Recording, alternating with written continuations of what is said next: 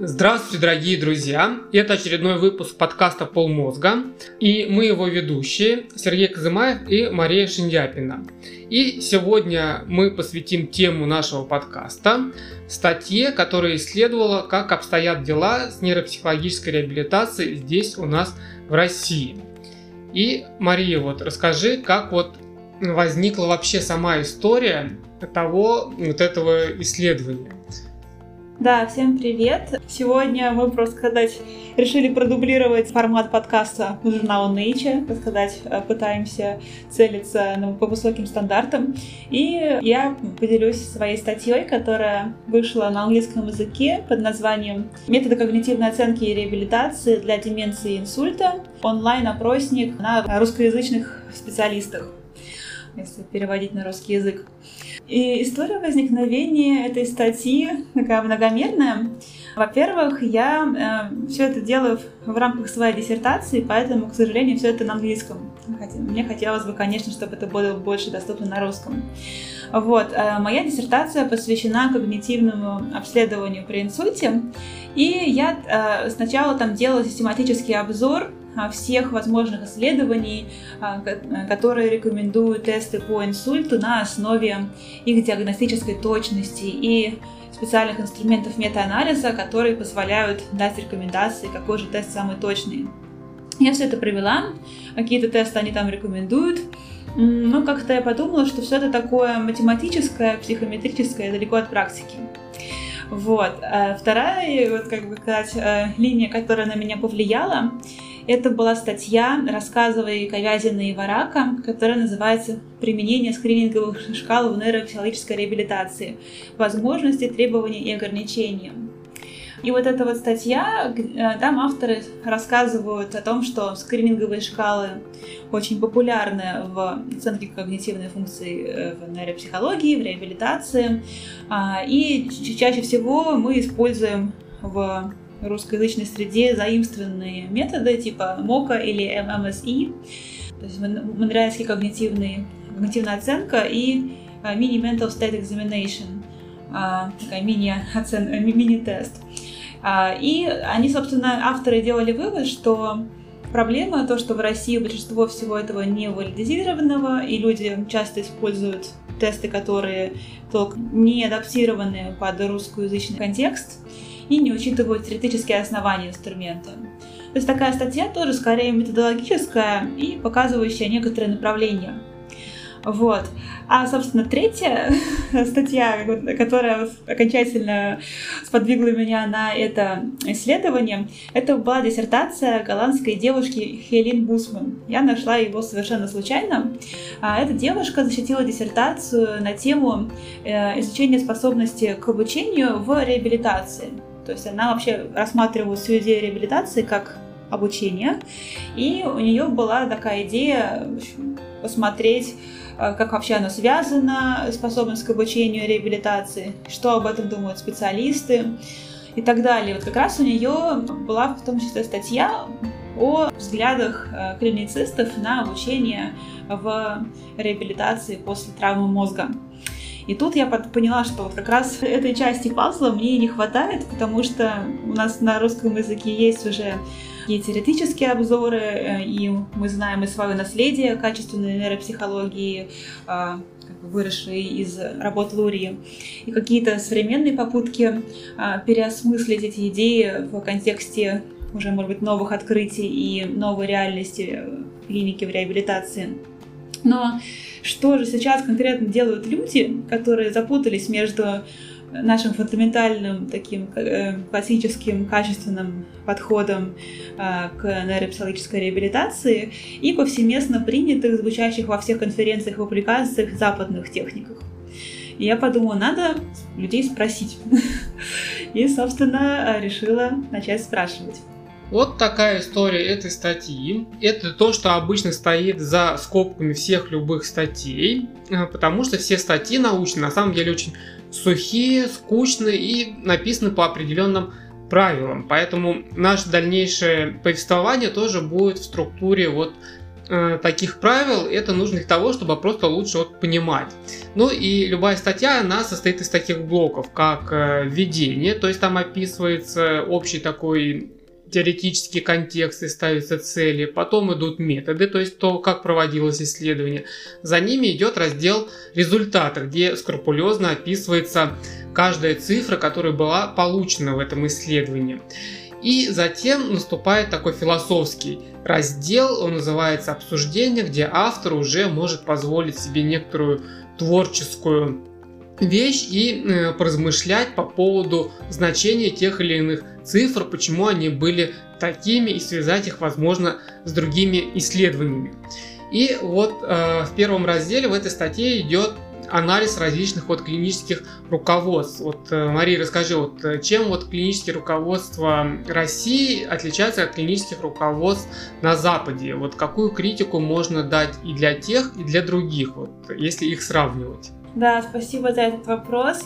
Э, вот интересно тоже, когда я начинала это исследование, я думала, вот сделаю просто опросник, посмотрю, что думают люди.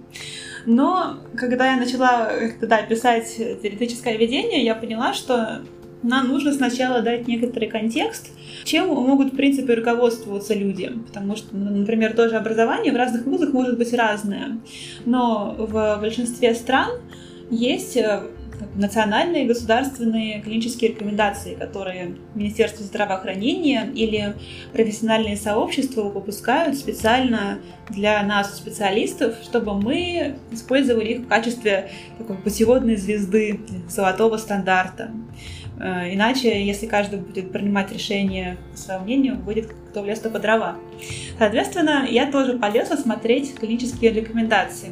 Я в статье привожу два типа рекомендаций. Э, в качестве зарубежных я взяла просто доступные мне англоязычные, например, Канада, Америки и Англии. Просто потому, что на английском языке проще всего читать и анализировать. Вторая группа — это русскоязычные. Я просто вот вбила в Google и стала смотреть, что первое, что мне попалось. Попалось мне сайт Российского общества э, реабилитологов, и там прям есть целый раздел с клиническими рекомендациями, где их довольно много. Вот, сначала, конечно, расскажу про наши. Что я поняла, что на самом деле на этом сайте Союза реабилитологов их есть несколько, и они немножко пересекаются. То есть там прям есть файлики док, э, документы, и там есть общий файл по э, реабилитации высших психических функций, где просто вот подряд идут разные высшие психические функции, какая-то теория из рекомендаций по реабилитации и по обследованию. И там есть отдельные файлики по каждой функции а, при повреждении головного мозга. То есть там есть отдельный файл про память, регуляторные функции, а, афазию, проксию, нарушение мышления и нарушение сознания. А, как раз то, что мы с тобой обсуждали в прошлый раз. Из того, что я еще заметила, в наших клинических рекомендациях очень много теории. То есть прямо без теории мы никуда. И хотя казалось бы, что клинические рекомендации это должно быть такое вот то куда заглянуть и почитать, как бы, что делать и убежать. Но мне кажется, это свойственно для русских нейропсихологов. Это некоторая вдумчивость и ну, может быть, исследование научному методу, где прежде чем оперировать терминами, нужно дать им определение. Вот. То есть это, с одной стороны, хорошо, потому что описывает контекст, а с другой стороны, в этом немного теряешься. Вот. Плюс э, они пишут, что есть опора на международные системы, такие как, например, американская система DSM, это диагностика Statistical Manual of Mental Disorders, то есть диагностические статистические руководства по психическим нарушениям. Вот. Ибо ICF — это международная классификация функций, которая тоже везде принята. Вот. Э, но при этом всем а, вот есть интересный микс русского и зарубежного, то есть а, пытаясь идти в ногу со временем, авторы наших клинических рекомендаций, они, ну, это очень тяжело, а, вот, как сказать, их смешать и не взбалтывать. Поэтому они, например, сначала в регуляторных функциях или там функции мышления пишут, что функция мышления и описывают в контексте русских патопсихологических экспериментов. А потом говорят, ну, например, на, на Западе мышление считается частью регуляторных функций, и вот такие-то есть тесты для регуляторных функций. То есть просто вот они показывают, что есть так, а есть сяк. И, на мой взгляд, это хорошо для статей, но не очень хорошо для рекомендаций, где должно быть четко. Делай так, потому что не все ученые, которые читают, а специалистам нужно конкретные а, какие-то знания и готовые рецепты. Да, и что еще и забавного, то что я, ну, собственно, свою статью взяла в итоге общий файл по реабилитации ВПФ, то есть не отдельный, где они, могут быть, более подробные, а какой-то общий файл, чтобы предоставить общую картину. Вот. И э, отчасти я намучилась с переводом. Вот хочу прямо специально сделать ремарку. То, что когда русские специалисты переводят допустим, статьи, свои исследования с использованием э, наших отечественных методик, они очень забавно их переводят. Вот классический пример, методика четвертой лишней на мышление. А, я погуглила, как ее переводят исследователи, и прямо вижу, что доктора наук берут и переводят буквально force extra но на английском это звучит безумно. Force extra ничего, вообще непонятно, что значит. Это даже не четвертое лишнее, это вообще набор просто каких-то странных слов. Вот, и я ходила к э, англоязычным вот, иностранным коллегам и спрашивала, а вот как, если у вас такие методы типа нашего лишнего? И они сказали, да, это же odd one out. То есть прям ремарка для тех, кто вдруг каким-то образом захочет переводить клинические рекомендации, тесты, что важно, когда ты их переводишь, опираться на смысл, а не дословный перевод, потому что иначе получается чушь. Я тоже прошла через стадию чуши, и ну, постаралась по максимуму перевести смысл. Вот. А что касается еще моих наблюдений, а, то, что э, очень много советуют разных тестов, то есть авторы клинических рекомендаций наших русских, видимо, пытались, как сказать, предоставить весь спектр возможных инструментов, как для диагностики, там просто огромный список всевозможных тестов, так и для реабилитации. И при этом, а, пытаясь а, следовать принципам доказательной медицины, они не всегда проверяли, ну, как мне показалось, доступны ли, например, э, методики для реабилитации на русском языке. Так, например, они советуют так называемый attention training для реабилитации внимания. Но при этом, когда я стала искать этот attention training на русском, то я поняла, что его просто нету. То есть он опубликован, у него наверняка есть хорошая доказательность, но если на русском языке его нету, то ну, как-то странно, что его советуют. вот. А, и э, второе, то, что показалось интересно, то, что именно в общем файле по реабилитации ВПФ нету схемы действий. То есть э, в файликах, которые, например, по реабилитации отдельных функций, ну, например, допустим, памяти, приводится маршрутная карта обследований. Там показывают, что сначала делается некоторое общее обследование, и на основе его, если нет нарушений, то дальше ничего не делаем. Если нарушение, то мы можем проводить или специальное, или нейропсихологическое обследование. С одной стороны, конечно, непонятно, что значит специальное, что общее, не совсем поясняется в этом документе.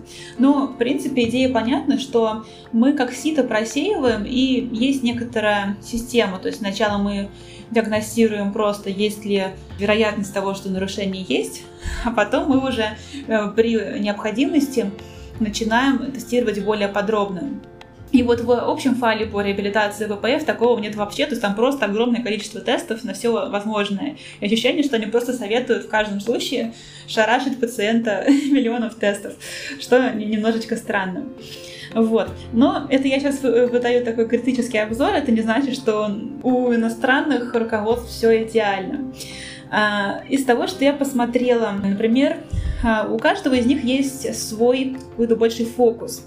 В Америке, например, очень большой фокус на э, активность повседневной деятельности а, и модель ICF классификации функций. То есть они именно везде смотрят э, на функцию, а не нарушения когнитивные как таковые. Можно немного тебя перебью, надо вот пояснить, О. что такое модель ICF. Ой, расскажи, Сереж, как ты понимаешь модель ICF? Это вот есть международная классификация болезни, это вот диагностика, да, где стоят знакомые нам диагнозы, а есть вот международная классификация функций, которая вот описывает функционирование человека в среде и оценивает, собственно, его здоровье. Да? Если нам МКБ говорит про болезнь, то международная классификация функций ICF говорит нам про то, что значит быть здоровым. И там вычленяются различные домены здоровья.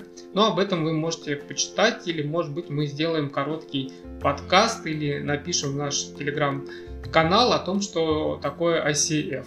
Да, да. Ну, то есть, кратко, если это, там есть такие домены, как когнитивные функции, мобильность, способность к самообслуживанию, взаимодействие с людьми, бытовая деятельность, рабочая, учебная деятельность. То есть то, что люди могут, например, неважно, допустим, если, может быть, тяжело нарушена память, но при этом, если ты умеешь хорошо пользоваться Google напоминалками или а, специальными стикерами, тетрадочками, и таким образом без памяти совершенно выполнять все свои задачи ежедневные, то это значит, что функция не нарушена. И это, в общем-то, самое главное. Вот. А, значит, это фокус в американской клинической рекомендации. А, в английской э, я нашла э, руководство по деменции, и у них был больше э, фокус на заботу о пациентах, на обслуживание их, вот как правильно с ними общаться, взаимодействовать, их помогающим им э, специалистам, э, сиделкам, родственникам. Вот. А, например, в канадской книге как по руководству реабилитации инсульта, там было больше на функциональную когнитивную реабилитацию, то есть, опять же, на функции и как люди их используют. Вот. Но, например, интересно, не во всех вообще которых я смотрела руководствах, был большой вообще фокус на когнитивную составляющую. То есть я, например, смотрела э, руководство американской ассоциации сердечных сосудистых заболеваний, и там только один параграф был посвящен когнитивным аспектам, а все остальное было довольно медицинское, то есть всякие лекарства, методы визуализации, и так далее. И даже был систематический обзор про разных клинические рекомендации разных стран. И в результате этого обзора ученые показали, что очень много рекомендаций на инсульт вообще э, не, почти не упоминают, например, такие нарушения, как афазия, и не советуют ничего с этим делать. Вот, то есть в международной системе есть некоторый перекос в сторону больше медицинского, и, может быть, не всегда, не везде проговаривается важность нейропсихологической реабилитации. Тем более, что вот я от себя еще добавлю, что вообще не во всех странах нейропсихологическая реабилитация такие есть как класс. Потому что, например, э, в том же Гонконге, где я сейчас работаю, нейропсихологов нету в принципе, и их задачи выполняют логопеды, speech э, therapists, речевые терапевты. Вот. И в ряде стран, э, я, я так понимаю, тоже. То есть там есть эрготерапевты, occupational therapists, то есть терапевты, которые помогают возвращаться к работе и выполнять какую-то повседневную деятельность. Есть разного физиотерапевты, которые помогают именно движениями, логопеды, но вот именно когнитивщиков нас толком-то и нету. И, видимо, это как раз отражается в их руководствах и советах для реабилитологов. Ну, я думаю, еще стоит такое упомянуть, то, о чем обычно в статье не принято упоминать, но то, что бросается в глаза. Просто я помню поскольку мы с тобой, ну, как-то переписывались, ты мне присылал какие-то рекомендации, ты вот говорил о том, что вот западные рекомендации, они вот очень красиво с картинками и понятно структурно оформляются, а наши российские шли вот одним сплошным текстом, и надо было поучиться нашим э, реабилитологам, графическому дизайну, или, по крайней мере, чтобы кто-то как-то это все структурировал, и были картинки, и красиво оформлены таблички, и чтобы это были, ну, чтобы это смотрелось привлекательно в том числе, потому что один сплошной сухой текст немного угнетает. Да, то есть вот я бы еще раз подумала, э, смысл того, вот этих всех рекомендаций. Смысл может быть два. Первое, это, по сути, как учебник. Учебник для людей, которые в этой реабилитации работают. И учебник может быть занудным, полным текста, полным ссылок на исследования. Это его, по сути, функция. Но вот как, опять же, это я вижу личное мнение, клиническое руководство э, может быть и как вот такая быстрая шпаргалка, что делать, что, какой выбор делать. То есть это клинический выбор, это вообще очень сложный и очень важный вопрос. И в этом случае специалистов обычно мало времени, нужно быстро понять, быстро что-то освежить. И это как раз нужны такие вот яркие красочные руководства, буклетики, где вот черным по белому написано «делай раз, делай два». И желательно с красивыми схемами чтобы мы достали, посмотрели, чтобы это было общедоступно. И, в принципе, такие штуки это делать несложно. То есть сейчас все есть, все инструменты есть, можно на коленке сделать, просто это надо сделать, и я надеюсь, что такие штуки будут тоже появляться.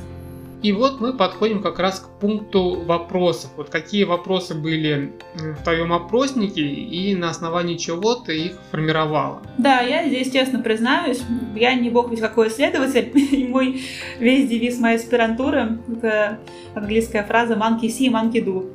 Как сказать, сначала смотрим, что делают другие, потом делаем сами на основе такого имеющегося опыта. А, то есть я воспользовалась э, исследованием девушки Хелен Бусман из Голландии как некоторым ориентиром, составила план опросника, добавила часть каких-то своих вопросов, потому что у нее был довольно узкий опросник именно про э, влияние мотивации и способности к обучению. А мне хотелось понять общую картину про диагностику, про реабилитацию и даже про образовательные инициативы. И после того, как я сделала первую пилотную версию опросника, я как раз отправила его своим друзьям, вот Сергею в том числе, э, нескольким знакомым врачам, которые прошли, дали какой-то фидбэк, я немножко еще подредактировала. Вот. Ну, то есть конкретно вопросы были такие. Первое я спрашивала демографию, это пол, возраст, язык, страна, город, культура. Э, и здесь я тоже хочу пояснить, когда начинаешь жить за границей, ты становишься более чувствительным к каким-то географическим и культурным терминам. То есть я раньше бы сказала просто русские специалисты, а сейчас я понимаю, что русским языком и, и на русском языке а, общаются и работают очень много других национальностей, поэтому я везде писала русскоязычные специалисты, и при этом мне было интересно, а как, например, работают люди не в России, и там, и не в Москве, где я была, а, например, в странах э, СНГ, странах э, э, бывшего Советского Союза, где русский язык еще может быть доминирующим, или, во всяком случае, очень распространенным, и специалисты работают на нем, и как они это делают, и на что они опираются на нашу методологию или больше на западную, какую-то зарубежную. Вот. Поэтому было много вопросов, и часть людей жаловалась, что опять вы спрашиваете одно и то же, там, на каком языке вы учились, на каком работали. Вот. А Еще я брала контакты по желанию, и я обязательно отправлю результаты статьи э, всем вместе с этим подкастом тем, кто оставил мне свой e-mail. А, профессию, специализацию, где сколько учились, здесь интересно, например, что врачи учились явно дольше, чем логопеды, то есть, ну, понятно, что у врачей просто больше лет образования. Вот. А, спрашивала, с кем люди больше работают, взрослые, пожилые дети, а, какой самый частый диагноз у пациентов, а, и более конкретные вопросы, то есть э, учитываются ли когнитивные способности пациентов при постановке диагноза, если нет, то почему, какими методами диагностики пользуются специалисты. То есть сначала я спрашивала в целом, это что, наблюдения, беседы, тесты, опросники, шкалы или другое. А потом спрашивала, а какие конкретные методы или тесты вы использовали. И потом опять пошли вот то, что некоторые респонденты жаловались одно и то же, но э, была некоторая разница. Вот я спрашивала, а что конкретно вы использовали для тестирования инсульта? А какие нарушения вы хотели, э, вы ожидаете там увидеть? А какие методы диагностики для деменции? А что там вы думаете увидеть? А какие факторы вообще влияют на когнитивные способности пациентов? А, и потом был блок про реабилитацию, то есть занимаетесь ли вы реабилитацией, какие факторы влияют на ваш выбор стратегии реабилитации, имеется в виду когнитивная реабилитация пациентов, какие методами вообще вы, в принципе, пользуетесь, а, что используете для реабилитации инсульта, а, что для деменции, как долго вообще в вашей практике продолжается курс лечения, реабилитации. И последний был блок про психообразования. То есть э, я считаю, это такая, это часть э, реабилитационных мер, но вот сейчас вообще очень много говорится так называемая грамотность в отношении здоровья, health literacy. И здесь оказывается, что очень много людей, даже, например, после того же инсульта, вообще не понимают, что это к этому инсульту привело, и треть пациентов после инсульта никак не меняет свой образ жизни, например, то, что они пьют, курят и едят жирную еду и никак не контролируют давление, просто потому что, ну, как показывают тесты и исследования, они не, не понимают вообще, почему это важно. Соответственно, я вот такой блок ввела, что э, участвовали ли специалисты в психообразовательных инициативах для пациентов, а, какие пункты бы вы включили в школу для пациентов, на какие темы вы бы с ними поговорили. А, и в конце пара общих вопросов. Если какой-то вопрос, на который мы не спросили, но на который вам бы хотелось ответить, и просто поделитесь мнением по теме опросника или задайте нам вопрос. То есть мне важно, чтобы даже если что-то я могла не спросить, то у людей был шанс мне донести то, что им кажется важным. Вот такие вопросы. Я, конечно, в конце, а, когда я уже все проанализировала и нашла еще ряд исследований похожего толка, я поняла, что часть вопросов, конечно, я бы поменяла или э, сделала бы более подробно, но, с другой стороны, уже текущее дает некоторый срез текущей практики, какие-то паттерны текущих э, процессов в реабилитации и очень интересно их проанализировать. Ну и здесь вот мы как раз переходим к разделу результаты. На мой взгляд, ну я этот раздел обычно очень подробно не читаю, лишь только если что-то какие-то возникают вопросы, я туда заглядываю. Он чисто такой статистический, сухой, поэтому может быть мы его в общих чертах опишем, а тем, кому вот важно вот посмотреть каждую конкретную цифру, Э, на основании чего делаются выводы. Но он может вот зайти, мне кажется, в статью и там вот посмотреть. А мы просто пока, наверное, сориентируем, получается, вот на что там важно обратить внимание в этих результатах. То есть вот э, сколько вот в общем человек было в конечном счете ответил на эти вопросы, какая была география опроса, откуда люди отвечали, сколько каких было специалистов, чем они занимаются и вот, ну, кто вообще вот был, какие вот результаты получились вот, в, в общем виде так. Вот это прям такой тоже интерес, интересный пункт. А, счет всего у меня получилось 50 психологов, 48 врачей и 12 логопедов. И здесь, хотя да, в этом занудном пункте про результаты, я прямо поделюсь немножко процессом вообще самого сбора данных это была большая боль.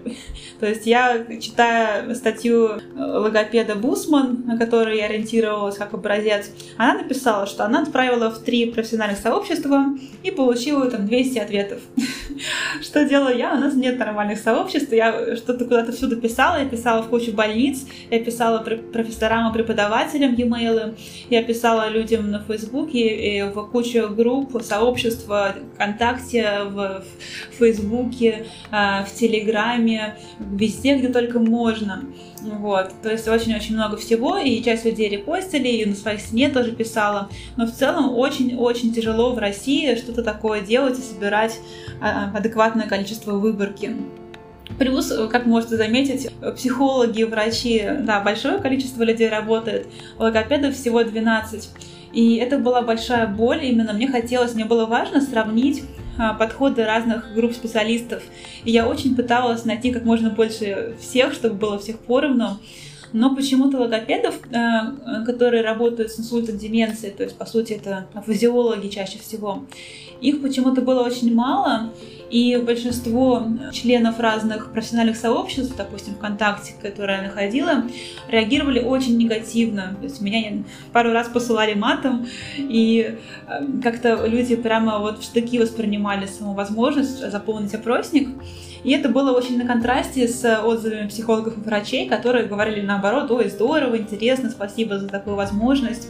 Но я сразу говорю, что те люди, которые все-таки приняли участие, эти 12 человек, они были необыкновенно знающие, мотивированные, а, обладающие огромным багажом знаний. Действительно, они очень интересно все писали, рассказывали.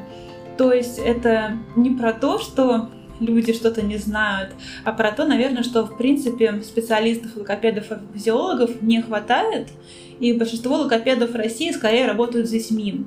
Вот, поэтому есть такой вот перекос знаний. Что касается вообще всего остального, ну вот я, да, сбор данных у меня прошел с 20 июня по 1 ноября, Вот, так всего 110 человек набралось. И была достаточно обширная география, то есть, конечно, больше всего из Москвы, потому что у меня в ней больше всего связей, 38 человек. 4, а, по 4 человека было из Санкт-Петербурга, Саратова, Чебоксар, а, по трое было из Краснодара и Перми, два из Красноярска, Владивостока и Ростова-на-Дону. И еще много людей, вот по одному человеку из очень разных городов России. А, и я очень радуюсь, что все-таки сбылась моя мечта собрать данные по русскоязычной за границей, так сказать. То есть было 9 человек из Украины, трое из Узбекистана, двое из Казахстана, двое из Германии а, и по одному из США, Киргизии и Азербайджана. То есть очень интересно именно, что там люди тоже работают на русском языке и используют тоже похожие, в общем-то, с нами методами. А, но вот сейчас совсем кратко, да, по э, когнитивной оценке, диагностике, 96 человек э, используют, оценивают когнитивный статус. Самые популярные методы это просто беседа, наблюдение и когнитивные тесты. И вот дальше тестов безумное количество. Я просто брала самые часто встречающиеся результаты, это топ-3. И здесь это была МОКа, ММСИ и э, тест рисования часов – и, конечно же, наша любимая нейропсихологическая батарея Лури, как самые популярные тесты. То есть для инсультов больше всего использовали МОКа, ММСИ и Луриевскую батарею, а для деменции все то же самое, но еще и батарея лобной дисфункции чаще всего использовали.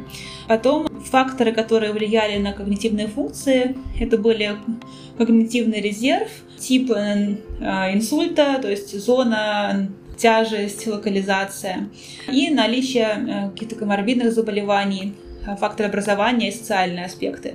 Это такие самые популярные факторы влияния на когнитивный статус. Потом для инсульта специалисты ожидали увидеть нарушения в памяти, афазию, нарушение внимания и мышления. А при деменции они ожидали увидеть, опять же, память, регуляторные функции, нарушение мышления, но не афазию. И это, кстати, интересно, потому что во всем мире сейчас популярны как раз исследования первичной прогрессирующей афазии, как раз такой тип деменции. Но это не, не самая частая деменция, видимо, поэтому она не нашла отражения в результатах. А про реабилитацию здесь было сложнее всего, конечно, э, суммировать данные. То есть я сейчас, опять же, говорюсь, данные эти я все переводила на английский и немножечко обобщала, поэтому я могу сейчас вот при своем рассказе какие-то тонкости упускать, но, опять же, если что, можно мне написать, и я расскажу подробнее. Значит, интересно, что это 60 человек участвовало э, в реабилитации, так или иначе, э, точнее 60%.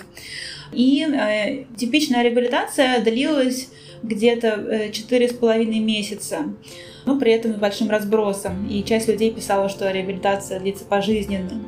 И самое главное, что использовали для решения по реабилитационной стратегии, это когнитивный профиль пациента, его результаты по тестам. И чаще всего использовали систему восстановительного обучения, луриевский подход. Но также, например, еще врачи использовали терапию лекарственную, физиотерапию при инсульте и психотерапию при деменции. Психологи э, очень сейчас в последнее время любят, видимо, использовать тренинг, основанный на использовании э, разных приложений, компьютерных или мобильных, и использование компенсаторных стратегий в их практике и э, особенно при инсульте, например, тренинг памяти. А группа логопедов еще, естественно, написала про важность логопедической терапии для всех случаев. И также они использовали э, тренировку при помощи когнитивных приложений. И э, для инсульта они особенно указывали на важность психообразовательных инициатив. Ну и вот мы переходим теперь к нашему философскому разделу обсуждения что ты можешь вот сказать про специалистов по вот результатам этих данных, вот, как они вот проводят реабилитацию, какие мысли у них в голове, чем предпочитают использоваться, почему они предпочитают этим пользоваться, а не этим, ну и вот в таком духе. Да, ну то есть если мы сравниваем работу разных специалистов, но здесь получилось все довольно как предсказуемо. То есть для врачей, для диагностики важнее это вызванные потенциалы, ЭЭГ, МРТ.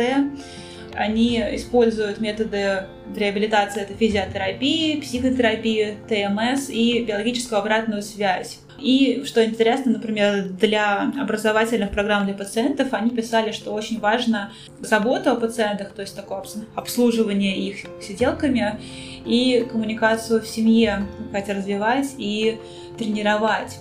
И это как раз интересно, потому что врачи чаще всего общаются с членами семьи пациентов, и как раз они часто видят, видимо, и осознают, что есть трудности в коммуникации. Ну и еще врачи, для них важна э, коморбидность, то есть если есть, например, расстройство щитовидки, метаболические заболевания, диабет, анемия, головные боли, то есть это тоже важные факторы, которые, по их мнению, влияют на пациента э, и на когнитивный профиль. Вот. Но вот я повторюсь, еще им казалось важно, что поддерживать семейную систему в реабилитации и образовательные какие-то инициативы. Вот. А в отличие от врачей, психологи, конечно, они э, больше всего сфокусировались на когнитивных функциях. Ну, опять же, какие то нейропсихологи. То есть мы больше всего знаем тестов. А, очень, ну, самое большое количество тестов назвали, просто безумное количество на каждую маленькую тонкую функцию, что здорово очень. Это показывает, что наши специалисты очень знающие, обладают большим кругозором, они разбираются во всех тонкостях, нюансах. И для них важно выделять эти нюансы. Что еще было интересно, что они выбирали вот эти современные технологии, вот, э, и любили пользоваться приложениями, то есть сейчас это большое подспорье для специалистов. Вот. И хотя сейчас, конечно, есть споры, насколько эти приложения работают, но, тем не менее, э, сам факт как когнитивной стимуляции, они э, могут быть очень помогающими. Вот. А, и интересно то, что в реабилитации психологи как раз подчеркивали значимость реабилитационного потенциала и мотивации пациента. То есть, опять же, вот такой подход психолога. Оценить мотивацию, э, что это очень важно, это влияет на исход.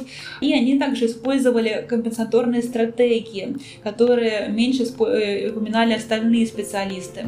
Например, это изменение среды пациента. Э, например, это специальная какая-то мебель или специальные поручни в квартире. То есть то, что помогает пациенту жить в более комфортной среде, как дома и передвигаться, и какие-то средства заботы о себе, помощи себе, а, которыми они обучали пациентов. Данные с логопедов здесь, конечно, мы не можем также интерпретировать показатели, потому что логопедов было меньше, и они называли меньше тестов, и еще просто в силу специфики подготовки логопедов России, то, что у них меньше число лет требуется для получения диплома. Поэтому э, здесь данные нельзя экстраполировать, но примерно что можем сказать, что они оценивали значимость социального статуса. То есть в России это, конечно, значимый фактор, сколько вообще есть денег на реабилитацию, с какого социального класса пациент. Они говорили про важность социального э, вовлечения, чтобы человек общался и чтобы он был частью социума, чтобы он мог как раз использовать свои коммуникативные способности. И также они говорили о важности поддержки семьи и социальной поддержки, которая влияет на реабилитацию. И в реабилитации они использовали методы речевой терапии по системе Шкловского, Визель, и также они использовали образовательные какие-то инициативы, то есть они пытались а, тоже донести как можно больше информации для пациентов. Там они вот, про психообразование, они говорили, что важна психотерапевтическая составляющая, информация про дисфагию, то есть нарушение глотания, потенциал при реабилитации речи и возможности для реабилитации дома такая общая система реабилитационных методов, что это именно должен быть континуум, не только завязанный на клинику, на специалистов, но и на постоянную самостоятельную работу. Но при этом как раз логопеды, вот те немногие, которые к нам попали, нам удалось их пригласить, они тоже как-то рефлексировали на тему того, что их роль в когнитивной реабилитации может быть недооценена, и они задавали вопросы на тему, как правильно взаимодействовать э, специалистам в составе мультидисциплинарной бригады, как вообще правильно строить э, работу так, чтобы она не пересекалась с другими специалистами. И здесь тоже интересно, что с одной стороны какая-то есть такая соревновательность и часть перекрывания компетенций психологов, логопедов, врачей, а но при этом есть и учет мнения друг друга, и даже, например, в списке диагностических методов, психологи писали, что э, для них один из методов это мнение логопеда, а логопеды писали, что они учитывают мнение психолога. То есть таким образом э, какие-то такие намеки на мультидисциплинарность, на бригадность не присутствовали. Ну и вот мы переходим теперь к нашему философскому разделу обсуждения. Что ты можешь вот сказать про специалистов по вот результатам этих данных, вот, как они вот проводят реабилитацию, какие мысли у них в голове, чем предпочитают использоваться, почему они предпочитают этим пользоваться, а не этим, ну и вот таком духе. Ну вот, э, когда я пыталась посмотреть вообще на какие-то отличия, используя статьи э, о зарубежных практиках, то есть я нашла несколько статей по Америке и по Австралии, которые делали похожие со мной опросники. Э, первое, что я обратила внимание, просто что в других странах вообще немножко другие специальности. То есть у меня в группе больше всего было клинических психологов, 36 человек, и 34 невролога. То есть это основные такие люди, которые работают с деменцией, инсультом. А, например, в Америке и в Австралии там больше всего было э, то, что называется occupational therapist, наверное, по-русски это эрготерапевт и физиотерапевты. То есть а, э, прям вот я считаю, этот, эрготерапевты, а, они были прям вот как у нас нейропсихологи, то есть их очень много. И когда, например, я была в Австралии на конференции, общалась с специалистами, то у них там нейропсихолог, по сути, делает только тестирование изначальное, а основную а, реабилитацию делает именно этот эрготерапевт, причем именно с большой опорой на функцию. То есть что они делают? Они делают пиццу, например, дома. Они ездят вместе с пациентом в магазин и покупают хлеб. Они отрабатывают, по сути, те самые активности повседневной жизни, которые, в общем-то, и являются конечной целью реабилитации, чтобы человек мог жить, как он хочет, и делать то, что ему важно, или, например, работать. То есть они э, более включены, интегрированы э, в э, жизнь человека, они к нему выезжают на машине и сопровождают, могут приехать с ним на его на работу, и тоже это интересно. А второе — это то, что в целом вот в австралийском опроснике, как, как в теории, они писали, что техники терапии делятся на два типа. Это или компенсаторные, или тренинговые. Э, в первом случае мы пытаемся как-то компенсировать функцию, то есть мы не пытаемся ее восстановить, а пытаемся компенсировать. Например, опять же, память, где мы ставим себе будильники, напоминалки, записываем себе э, сообщения, ведем дневники, пишем стикеры на холодильнике и так далее. А подход ретренинга это подразумевает, что мы пытаемся вот скорее то, что чаще встречается в России, пытаемся функцию вернуть обратно, натренировать максимально, чтобы как как раньше. Вот. Ну или во всяком случае лучше, чем было.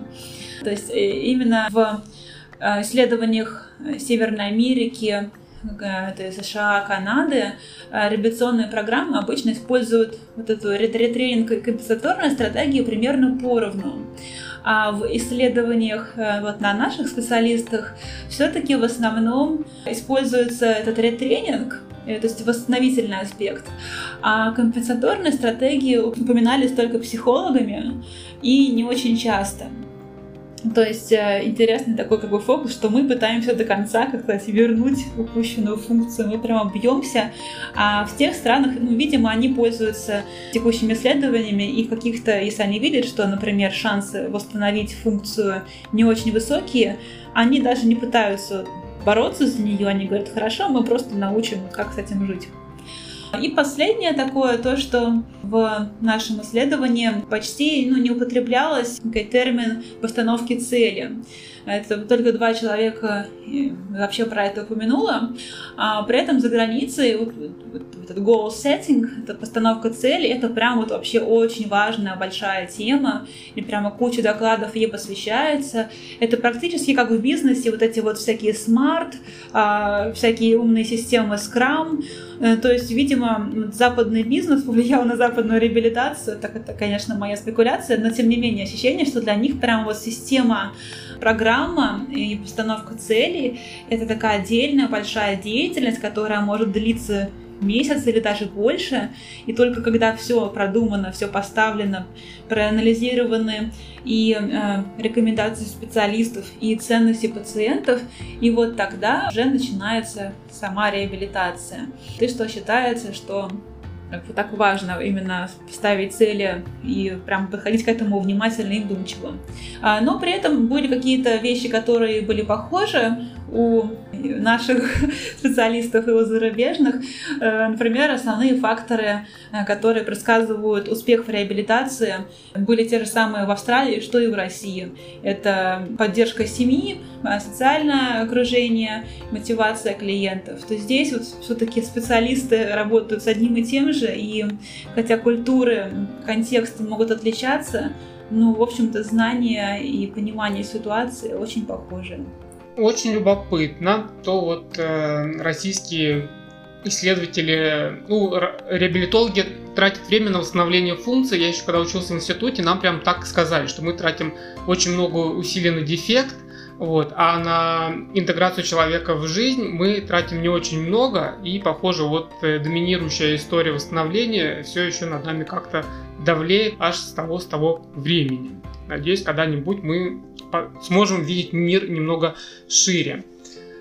А что насчет вот особенностей нейропсихологического тестирования и нейропсихологической оценки пациентов э, в Российской Федерации? Да, ну вот как, э, как и я проанализировала вот эти вот самые частые ответы, и по ним наши специалисты, по сути, следуют сказать, заветам скорее зарубежных клинических рекомендаций.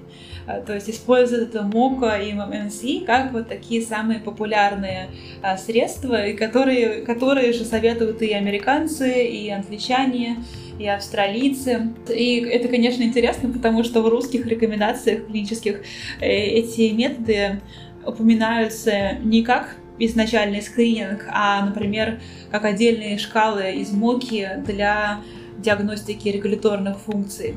То есть удивительный но факт, что наши специалисты более интегрированы в такое международное поле а, клинической практики, чем советуют наши рекомендации. То есть вот это было очень интересно и в чем-то радостно а, узнать, что да, наши люди читают, наши люди идут в ногу со временем, и, конечно, они, вот, есть национальная специфика, конечно, они пользуются луревскими методами и мыслительным обучением, и они используют всех чудесных русских специалистов Лурия, Цветкова, Глозман, Семенович, и они э, опираются на их руководство по реабилитации. Но при этом э, вначале они используют эти короткие скрининги. Да, может быть, в чем-то они не адаптированы, может быть, на них нет данных по их валидизации на русском языке. Но это здорово, потому что действительно сначала нужно какое-то краткий, краткое описание, чтобы понять, что вообще человеком происходит, где, где копать дальше, а потом уже более длительная, более вдумчивая оценка. То есть это просто как-то звучит очень логично. И ну, здесь тоже интересно, да, что люди читают заграничные какие-то исследования, получается, люди посещают профессиональные конференции. А, ну и, конечно, часть, 20 человек из э, э, нашей выборки, 110, работают вне России. То есть у меня гипотеза есть, что, конечно, допустим, в Германии, США понятно, что стандарты западные, а в Украине, Казахстане, Узбекистане, Таджикистане тоже, хотя они отчасти получали образование на русском языке, кто-то из них даже в России, но, может быть, тоже больше фокус на международных стандартах конечно, еще э, на будущее я прямо советую спросить людей, а чем они пользуются, где они берут информацию про свои практики, потому что это я сравниваю с рекомендациями, но, возможно, никто их не читает, а, возможно, люди читают что-то другое, например, общаются между собой или используют знания с, э, с конференций. То есть вот здесь подходы к диагностике. Кажется, что люди подхватывают скорее друг у друга то, что витает в воздухе, чем то, что пишет, советует Союз реабилитологов.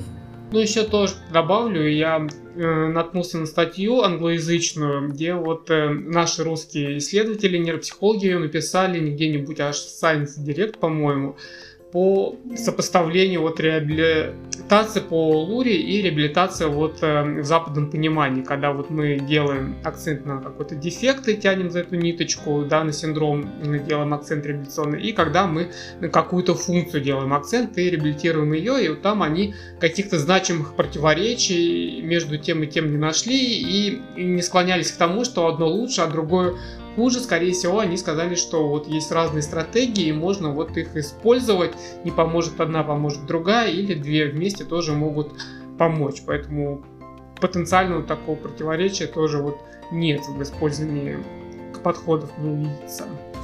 Тем более сами специалисты об этом пишут.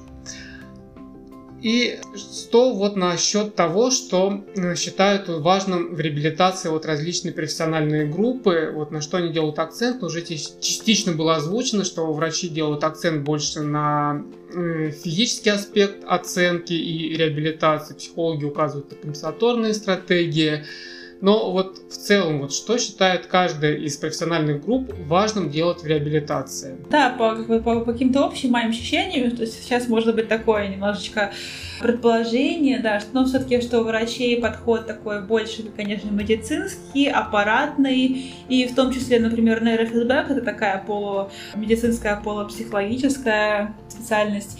Вот они все, все это делают, и для реабилитации скорее будут пользоваться всякими девайсами, там, ТМС, может быть, электростимуляция, физиотерапия. И э, врачи скорее вот оценивают такое общее состояние по тестам, по анализам, и э, они используют те знания, то есть там психотерапия, например, ну такая медицинская, то есть общие знания.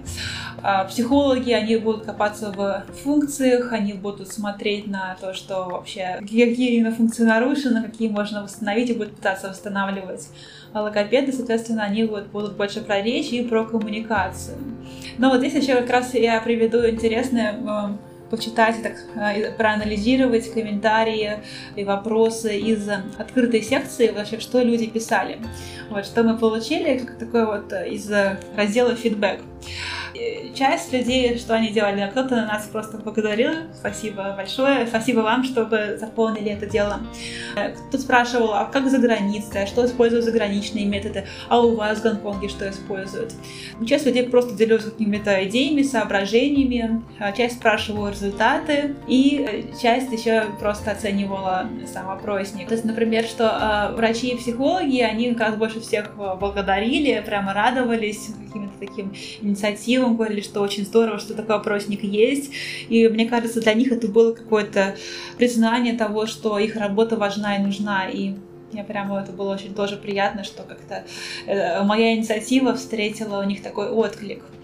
Потом как раз психологи больше всего задавали вопрос, а как за границей, а что есть. То есть психолог вот никогда не перестает учиться, психологи все время ищут разные новые методы приема функции. И тоже говорили, например, про разные аспекты реабилитации.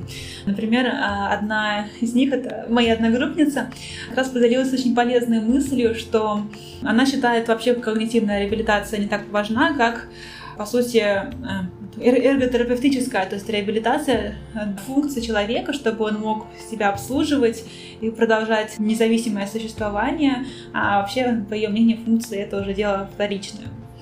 Потом, э, например, еще одна врач написала, что вообще ей кажется, что важно изучать когнитивные нарушения не только в инсульте и деменции, вообще они присутствуют очень много где, например, при том же диабете.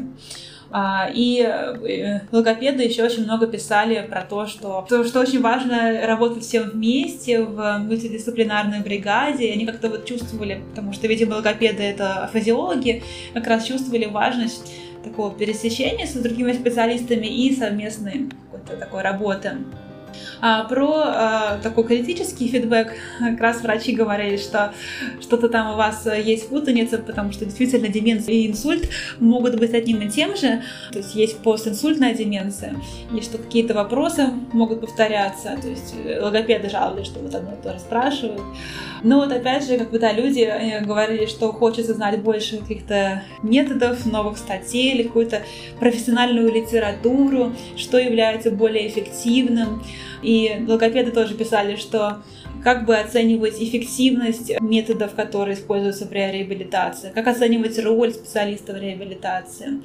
Есть такие вопросы люди очень много рефлексировали над тем, что они делают, как делают. И это, конечно, тоже прям очень важно и полезно читать. И э, мне кажется, вот если эти вопросы забрать, а я их привожу прямо в приложении к статье, это может быть использовано даже при создании каких-то новых методологических рекомендаций.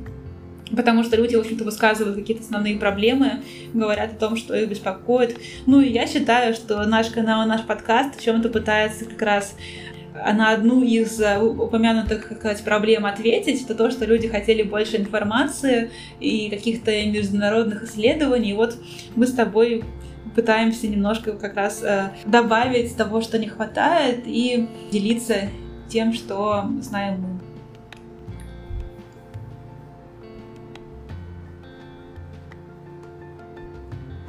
Именно так.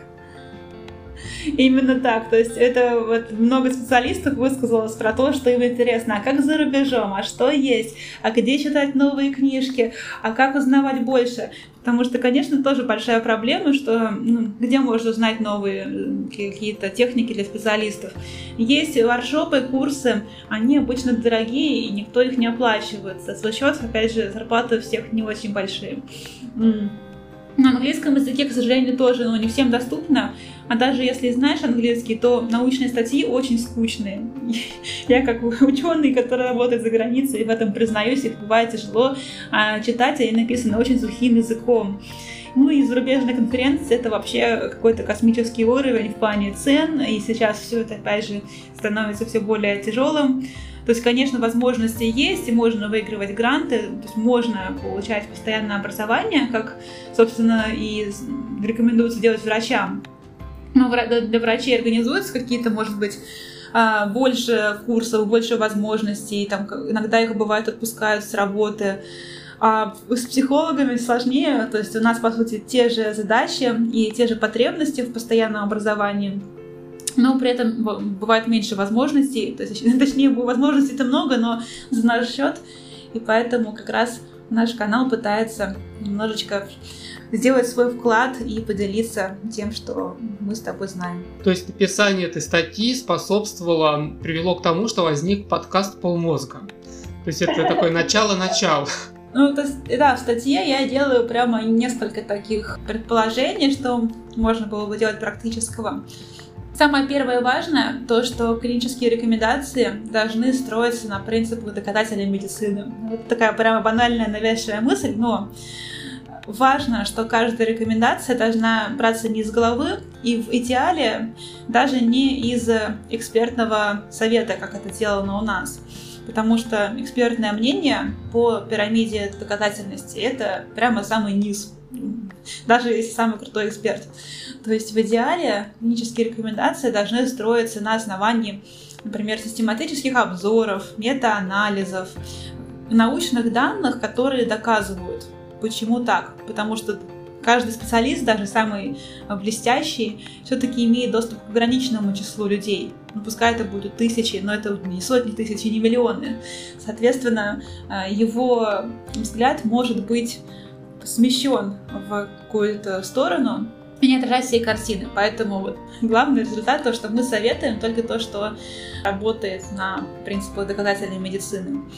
Ну, опять же, приведу пример. Допустим, я в своей диссертации про инсульт провела систематический обзор, и именно для инсульта больше всего, конечно, статей советуют МОКа как самый чувствительный метод, но при этом самые последние статьи советуют Оксфордский когнитивный скрининг, потому что он более чувствителен к нарушениям при афазии, апраксии а, и зрительным неглектом. То есть можно при афазии тоже им пользоваться. Соответственно, я беру этот вот доказательный опыт и на основе его перевожу тест именно ОКС и публикую результаты, потому что доказательная медицина в настоящее время, ну, какие-то э, статьи, обзоры советуют именно ОКС. Вот, но это привожу такой пример. То есть, конечно, более сложный метод про реабилитации, потому что доказать действенность а, каких-то методов интервенции сложнее, чем доказать э, результативность и чувствительность диагностических инструментов. Но, тем не менее, это возможно, и мы, молодые специалисты, можем, в общем-то, помогать и участвовать в таких э, инициативах. Второе, то, что, конечно, нужно стараться дополнить текущие рекомендации с разделами, которые бы помогали специалистам делать клинический выбор, а, ставить цели и взаимодействовать с другими членами мультидисциплинарной бригады. Вот. Отдельная, конечно, тема — это а, возможно, стоит учесть международный опыт и создать больше групп по Э, эрготерапии, вот может быть, сделать даже больше каких-то образовательных программ, сделать такие дополнительные программы в вузах, потому что это очень важная часть по интеграции человека в жизни, в социальную какую-то деятельность, которая часто остается за скобками в текущей реабилитации э, в России. Ну и, конечно, э, что важно, чтобы интерес наших респондентов в международном опыте, литературе, новых методах э, тоже был как-то реализован, и чтобы люди могли посещать профессиональные воркшопы, какие-то образовательные курсы. Вот. Ну, может быть, мы когда-нибудь тоже что-то разработаем, поучаствуем, потому что а, есть потребность в знаниях. И ну, вот у меня такая мысль, что, конечно, если быть реалистами, мы понимаем, что ну, Минздрав или какие-то структуры, ну, не будут они прямо сейчас брать и делать все красиво и хорошо, потому что, ну, не все зависит от нас, и вообще, как-то сказать, сверху далеко не всегда приходят позитивные изменения. Но при этом у нас есть влияние нас, как вот снизу вверх. Э, мы специалисты, э, которые можем менять реальность через себя, через образование себя, через стремление к знаниям, к лучшим стандартам, к постоянному поиску все более э, оптимальных, эффективных, работающих стратегий. И как-то так, так, такие способы могут менять систему через изменение нас, специалистов. А как тебе кажется? Ну да, и через специ... ну, специалисты когда-нибудь вырастают и тоже попадают в Минздрав, либо в эти экспертные советы и тоже начинают обладать какой-то экспертной позицией и влиять как-то вот на мир. Вот. И мне кажется, мы уже тоже влияем, поскольку уже написал статьи, кто-то их все же прочтет, э, даст на них ссылку, и создает тоже такую информационную массу. Да, Сереж, да, мы вроде про все поговорили основное. Я сейчас вот последнее тебя спрошу, вообще, какое у тебя от всего этого впечатление? Может быть, какие-то у тебя есть ассоциации, как у такого практикующего нейропсихолога в реабилитации? Что тебе показалось важным вообще? Любой какой-то такой отклик? Ну, мне была интересна эта статья, чтобы просто вот увидеть, чем действительно мы руководствуемся, потому что есть разные реабилитационные команды, да, есть там реабилитация в Москве, которая, на мой взгляд, полностью провалилась. Есть реабилитация в регионах, которые, на удивление, очень прогрессивно, прогрессивнее, чем даже в таком прогрессивном городе, как Москва. И там есть элементы occupation терапии, как рассказывали, что какие-то там врачи пациентам что-то там в тумбочки вкладывают, они должны оттуда доставать, потом туда класть, что-то делать. Ну, в общем, они заставляли их думать вот как-то. То есть такой элемент, по-моему, называется как-то, труд... ну да, трудовая терапия. И э, мне было вот интересно действительно посмотреть, вот как э, профессиональное сообщество здесь в России у нас вот реабилитирует. И мне казалось, что мало людей вообще знает какие-то тесты, используют мало психометрики, оно использует там огромные альбомы, обследует там по три часа и не использует скрининги, не учитывает вообще когнитивный дефицит. И вот для меня вообще вот откликнулось, что врачи достаточно часто учитывают в реабилитации именно, ну, планируют реабилитацию с учетом когнитивного дефицита. И я подумал, что все же вот медицинские психологи, нейропсихологи достаточно прогрессивная такая прослойка, которая ну, не останавливается на знаниях, которые она получает в ВУЗе и тоже пытается следовать ногу со временем. Еще меня порадовало то, что ну, они откликались на заполнение этого опросника, то есть не было каких-то таких сопротивлений, и иногда, по-моему, там некоторые благодарные письма писали, то есть все было достаточно очень дружелюбно. Да, спасибо тебе большое. А я в заключение скажу, что э, я в статье упомянула благодарность, и мне здесь тоже важно отметить. Э, еще раз спасибо большое, Сергей, за твою помощь э, в подготовке этой статьи, э, в комментариях, в которые ты э, сделал еще до того момента, как ее опубликовали. А, и также большое спасибо отправляется логопеду из Чебоксар Андрею Матрёнину. А, мы с ним познакомились как раз в ходе этого моего опросника. Я просто везде постила на него ссылку, и он как-то отозвался. Мы с тех пор общаемся. Это удивительно знающий человек, который горит своим делом. И а, в Чебоксарах он принимает активное участие в разных образовательных и практических инициативах. И тоже спасибо ему большое за помощь с сбором э, данных и э, с поиском новых респондентов. Я надеюсь вообще, что как раз э, слушатели нашего подкаста и участники нашего канала тоже смогут стать таким помогающим научным сообществом, научно-практическим, где люди могут запускать и реализовывать разные какие-то научные совместные проекты и помогать друг другу в их реализации. Поэтому, если вам нужна какая-то помощь или о чем-то хотите поговорить, тоже пишите нам, потому что мы это все поддерживаем, и нам это очень интересно.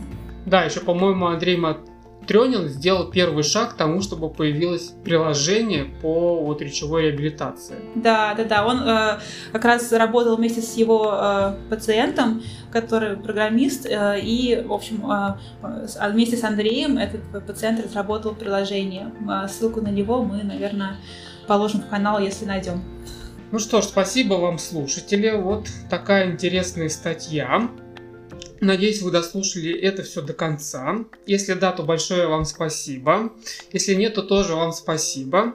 Ну а на этом мы с вами прощаемся и всего вам хорошего. Всем спасибо. Делитесь нашим подкастом с коллегами и до новых встреч.